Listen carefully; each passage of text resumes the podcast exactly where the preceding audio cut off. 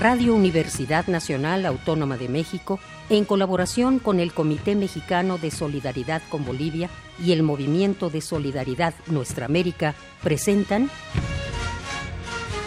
Cinco Mujeres y el Che. Cinco mujeres bolivianas en la hora crucial del comandante Ernesto Che Guevara.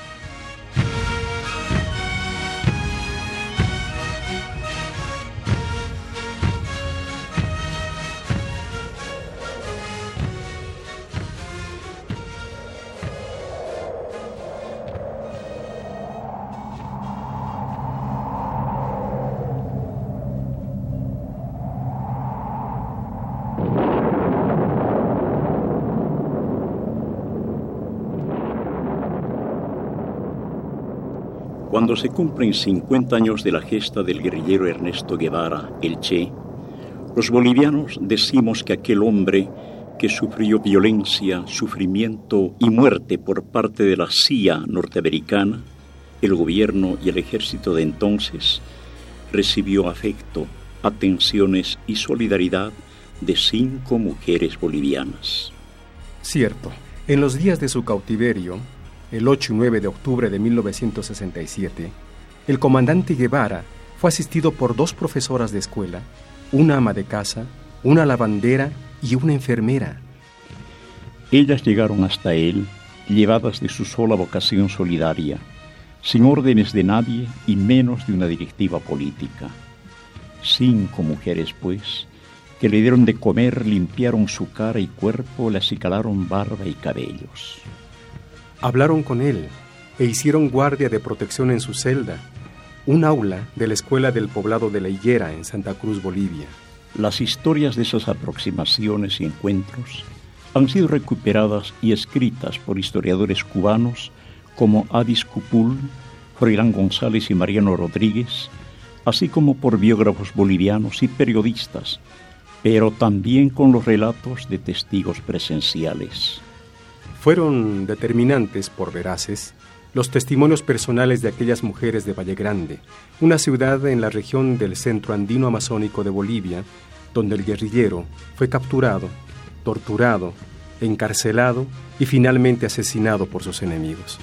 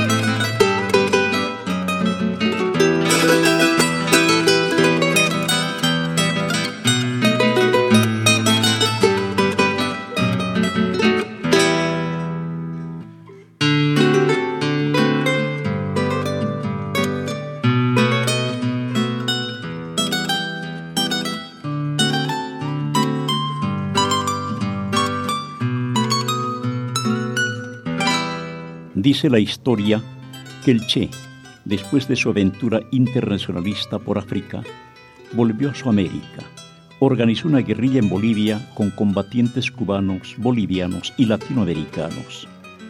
Fue apresado el sábado 8 de octubre en la quebrada del Churo, cerca del poblado de Liguera, por una patrulla al mando del capitán Gary Prado, un oficial ranger formado en la Escuela Militar de las Américas en Panamá.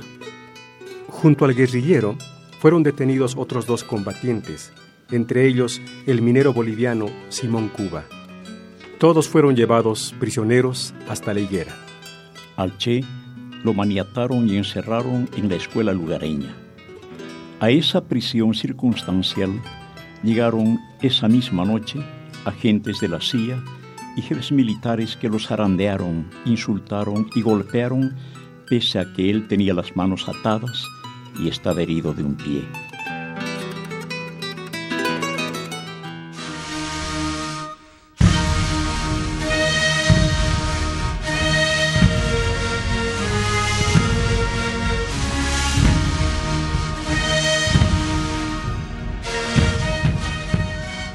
Y aquí empieza el recuento de las historias de mujeres en el entorno del prisionero.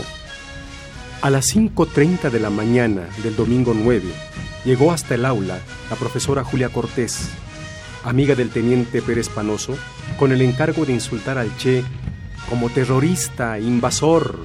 Sin embargo, nada pudo decirle al Che, porque según sus palabras, el guerrillero la saludó con efusión la felicitó y agradeció en nombre de la vida por enseñar el alfabeto y las letras a los niños de aquella desolada población boliviana. Ese señor me corrigió incluso un pequeño error de acento que escribí un día antes en el pizarrón. Era todo un caballero. Eso, dijo la maestra Julia Cortés. A eso de las diez y media de la mañana, llegaron al aula jaula doña Ninfa Arteaga y su hija Elida Hidalgo, familiares del telegrafista de la higuera. La señora traía entre manos un portaviandas con una sopa de maní, un plato tradicional de la cocina boliviana para dar de comer al Che. La maestra Élida se quedó en la puerta como guardia voluntaria para propiciar ese encuentro. Palabras de la ama de casa, la cocinera.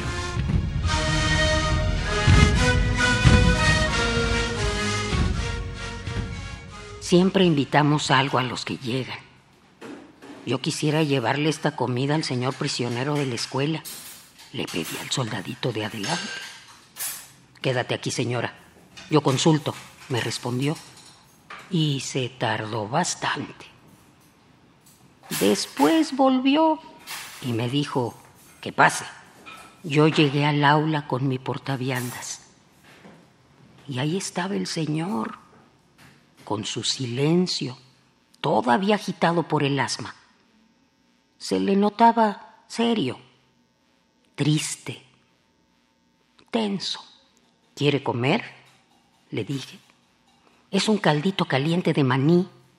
Lo hice temprano. Me respondió que sí con la cabeza, mirándome a los ojos y las manos. Yo destapé la vianda, sopa blanca, estaba maniatado. Y sin permiso le solté las amarras. Le alcancé el plato humeante. Él me miraba. Coma, le dije, y tomó tres cucharadas. Está rico, me habló con su voz ronca. ¿De qué me dijo usted que es este caldo? Es de maní, señor. Lo preparamos para las fiestas grandes, matrimonios, misas de nueve días, cumpleaños, tiempos de la cosecha y la bonanza, las fiestas patronales y otras fechas, le respondí para entrarle en confianza. Qué raro, de maní. Y qué sabroso, dijo el señor. Su pelo en alboroto, su barba sucia así, y sus zapatos llenos de barro seco, rotos, descosidos, sin dejar de comer. ¡Cuánto apetito! Cuchara tras cuchara sin respiro. Perdón, me dijo luego, es que mi hambre hace juego con esto que está rico. me pidió que le cuente el preparado. Yo comencé, según la temporada, almuerzo de maní o chupe o crema sobre un hervido en olla destapada, con carne de gallina o bien de vaca, un poco de zanahoria, arvejas, papa con macarrón o arroz, sopa criolla y como bendición, perejilcito. No podía creer, pero quería que le dé la otra vianda sin pedirme. Al tiro se la di y cuenta y cuenta de remojar maní, luego pelarlo, que aquí siempre se encuentra aunque esté caro. Y el hombre que me dice que no sabía que del maní preparaban manjares, que en Cuba y Argentina no conocen, que ojalá un día pueda yo contarlo, como usted dice, en mi libre albedrío. Y meta, come y come el caballero. Señor de Malta, cuánta hambre, Dios mío. Yo me salí después, serían las once, cuando él me dijo, Muchas gracias, doña Ninfa, le dije yo, para servirle. Y luego me salí. Tranquilo el hombre. Al poco rato, a tiros lo mataron. Clarito se escuchó, hará el recuerdo, y supe que su nombre, Che Guevara, ya tenía sentencia desde cuándo. Un ratito más antes a sus compañeros los remataron en el otro cuarto. Pero eran prisioneros, dijo mi hija, que es profesora, Élida se llama. Yo me solté a llorar con un sollozo y mi hija conmigo. Lloradera. Ya cállense, nos gritó mi esposo sin dejar de teclear su maquinita. Ta, ta, ta, ta, ta, ta, ta. Al alto mando. Urgente telegrama de la higuera. Ya cálmense. Ta, ta. Y no se meta. No vayan a apresarnos o a matarnos por ese aventurero muerto de hambre. Ta, ta, ta, ta, ta, ta, ta, como una metralleta. Luego la radio propaló su nombre como la gran noticia verdadera, que no quiso rendirse para nada, que ofreció resistencia guerrillera. El alto mando, que la lucha armada, que en el vado del Yuro el Che Guevara. Eso no es cierto, dije. Lo han matado. Allá en la escuela no hay ninguna guerra. Estaba vivo. Que les crea su abuela. Y otra vez a llorar. Ahora de rabia. Y mi marido, Ninfa, ¿qué te pasa? Dice la radio puras habladuras. Yo no le di de comer a un fantasma. Estaba vivo con sus ataduras respirando torcido por el asma. Lo estoy viendo comer y estoy llorando. Sopita de maní, que muchas gracias.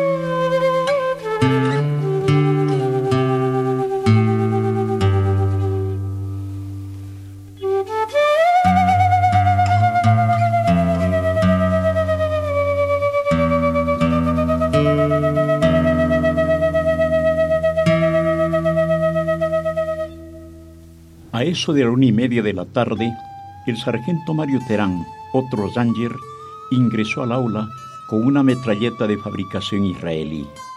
El Che lo vio tambaleante, semiborracho, se puso de pie y le dijo, Tranquilo, tranquilo, porque vas a matar a un hombre. Sin dudarlo, el sargento Terán descargó una ráfaga de ocho disparos sobre el cuerpo del combatiente. Las órdenes para esa ejecución vinieron desde Washington y fueron transmitidas a la higuera por el propio presidente de Bolivia, el general Barrientos Ortuño. Saluden a papá, fue la clave mortal y cobarde.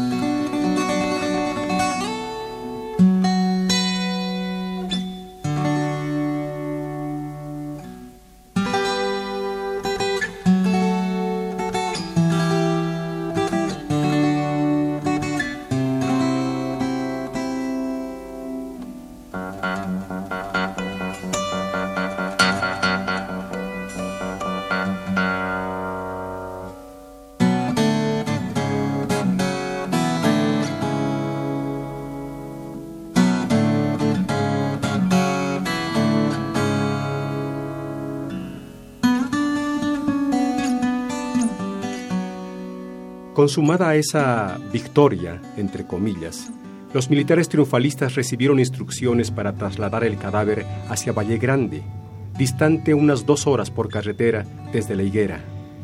A las cinco de la tarde de ese día 9, ataron el cuerpo del Che a una camilla que luego sujetaron al fuselaje de un helicóptero militar. Durante el breve trayecto aéreo, el viento de la serranía entreabrió los ojos del comandante heroico y así quedaron para la historia. Ya en Valle Grande trasladaron el cuerpo al Hospital Señor de Malta y lo depositaron en una batea de cemento de la lavandería. Faltaría un cuarto para las seis cuando hasta el cadáver, sucio de tierra, se asomó la lavandera Graciela Rodríguez, vecina vallegrandina que sin permiso de nadie agarró unos trapos, los humedeció y limpió el pecho, cara, manos y pies del enorme muerto. Al cielo hay que llegar sin la suciedad del suelo. Así decimos en el pueblo de la costumbre del maillaco que es el lavado. Así musitó doña Graciela como un rezo. Los militares la miraron cabizbajos y en silencio. Por su parte, casi de inmediato, la enfermera Susana Osinaga se acercó al cuerpo semidesnudo del combatiente y le pasó los dedos por la cabeza. Luego, con unas tijeras de cirugía, recortó las puntas de los cabellos y le acicaló la barba. Dos días después, cuando la prensa del mundo mostró las fotografías del Che Guevara recostado en la lavandería de aquel nosocomio, dijo la enfermera Osinaga. No he de saber jamás por qué ni cómo le di esa cara de Cristo yacente. Cinco mujeres bolivianas, pues, en la hora más desolada de la luminosa vida del Che. Las cinco, repetimos, sin militancia política ni partidaria, llevadas solamente por su condición de mujeres, madres y hermanas, ante un ser humano necesitado de algo más que lástima, alguien a la espera de unas palabras, una palmada en el hombro, un abrazo. Todas ellas en el nombre de todas, inolvidables, Julia Cortés, Elida Hidalgo, Ninfa Arteaga, Graciela Rodríguez y Susana Osinaga, mujeres como cualquier otra, para cubrir la dimensión y hondura de la orfandad, la soledad y el abandono de otro ser humano. Y el Che Guevara, lejos de la infamia, la cobardía y la traición de algunos de sus camaradas que deberían haberlo ayudado cuando él los necesitaba. El guerrillero heroico, en fin, transfigurado en la poesía, en los versos de un soneto que otro poeta boliviano escribió por él y le atribuyó la autoría. Un soneto escrito en la pared de esa aula escolar con los rayones de su agradecimiento a aquella cocinera que le dio una sopa de maní que el pueblo ya dice maniche. Maniche por maní y por che.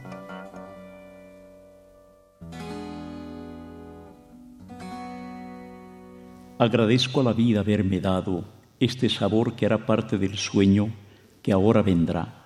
De nuevo soy mi dueño después de un siglo sin probar bocado.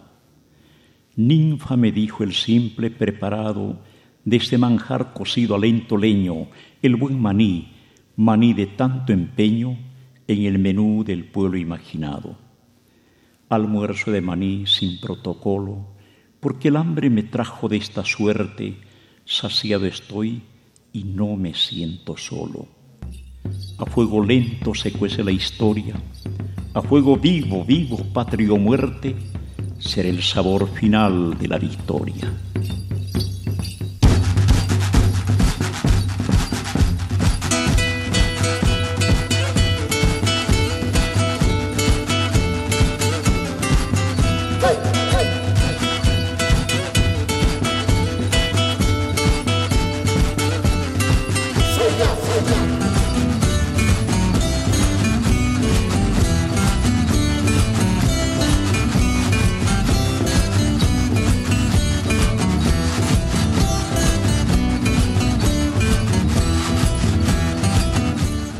Voces, Coco Manto, Javier Bustillo Zamorano, Mariel del Carmen Mancilla Salinas, María Sandoval y Margarita Castillo.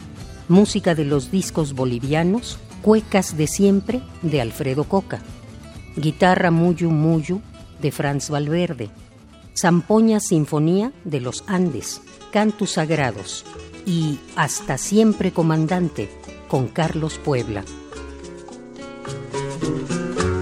Aprendimos a quererte desde la histórica altura donde el sol de tu bravura le puso cerco a la muerte. Aquí se queda la clara, la entrañable transparencia de tu querida presencia, comandante Che Guevara.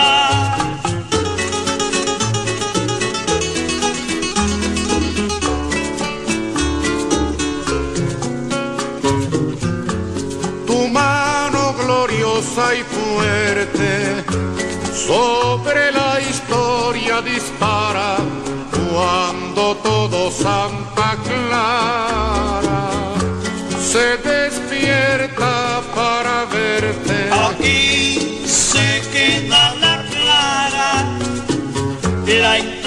entrañable transparencia de tu querida presencia, comandante Che para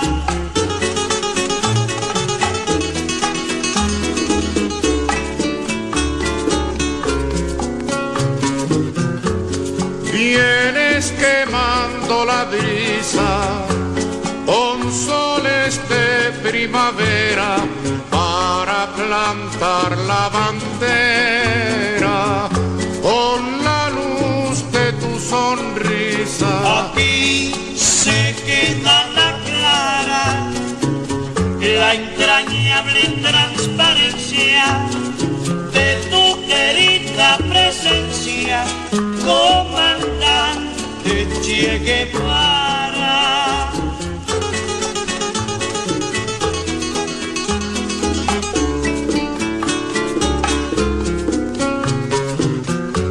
Tu amor revolucionario te conduce a nueva empresa donde esperan la firmeza de tu brazo libertario.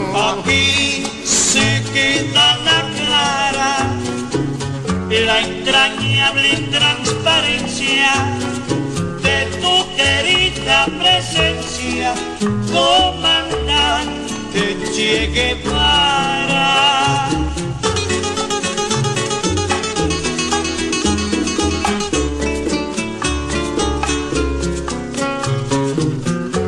Seguiremos adelante, como junto a ti seguimos y con Fidel te decimos, hasta siempre comandante.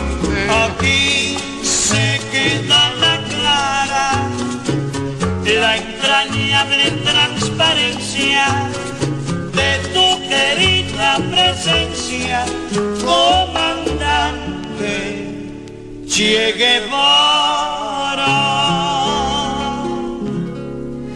Cinco mujeres y el Che.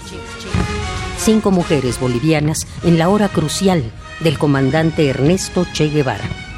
Este programa fue concebido y elaborado por Jorge Mancilla Torres en coproducción con Radio UNAM. Radio UNAM, Experiencia Sonora.